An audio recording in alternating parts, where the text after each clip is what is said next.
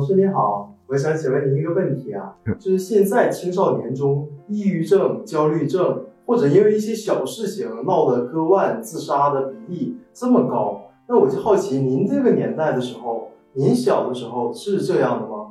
嗯，这个问题问得非常的好，我们从直观感觉也感觉到，当代青少年的抗挫折能力总体上。巨幅的下降，当然不能从个案来评判高低，个案抗挫折能力很好的人也很多，但总的来说，抗挫折能力下来了，个案是有很好的，比如你吧，抗挫折能力就很强，这跟你过去的经历有关。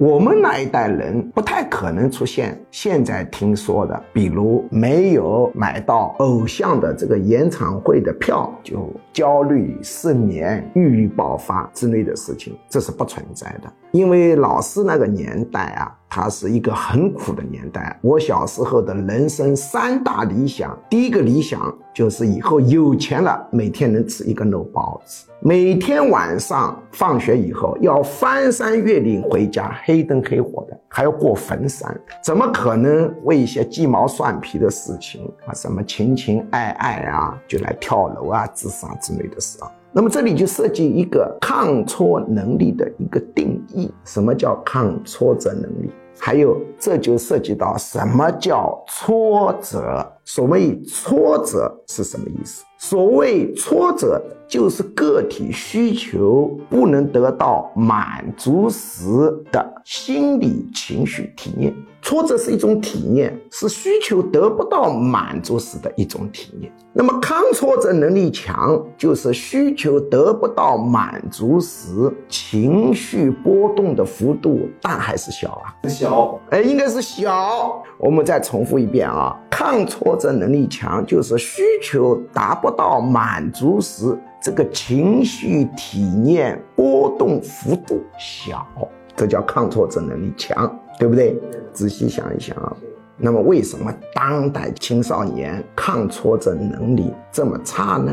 是因为当代青少年正好是我国改革开放前三十年飞速成长的年代出生成长的，经济高速发展，小孩提到的这个要求啊，父母满足程度高，也就是说他需求满足。的频率太高，导致不满足的体验太少，耐受力下降。我们心理学叫做脱敏反应不够多。假定他从小经常是需求不能得到满足，长大了以后一些小事就无所谓了。所以要培养小孩的一个抗挫能力，从小延迟需求满足，许多是不予需求满足，这是非常重要的。但是不给小孩需求满足，要注意一个度。一旦不给小孩需求满足，超过了他的承受能力，就会引起崩溃性反应，又会引发心理疾病。我们很多小孩就是青少年时代需求满足响应太及时，频率太高，导致他抗挫能力差。一到读书了以后，发现成绩不能满足他的需求。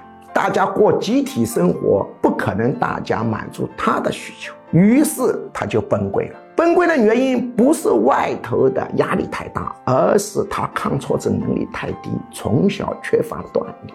所以我们要注意，锻炼他抗挫能力的时候，随着他抗挫能力的提高，我们给他的难度逐步提高，不能搞得一下太难，他崩溃性反应这就不行。那有人说，我怎么判断他的抗挫能力大小呢？这个呢，确实很难量化，是一个分寸感的问题，需要你在实践中去摸索经验。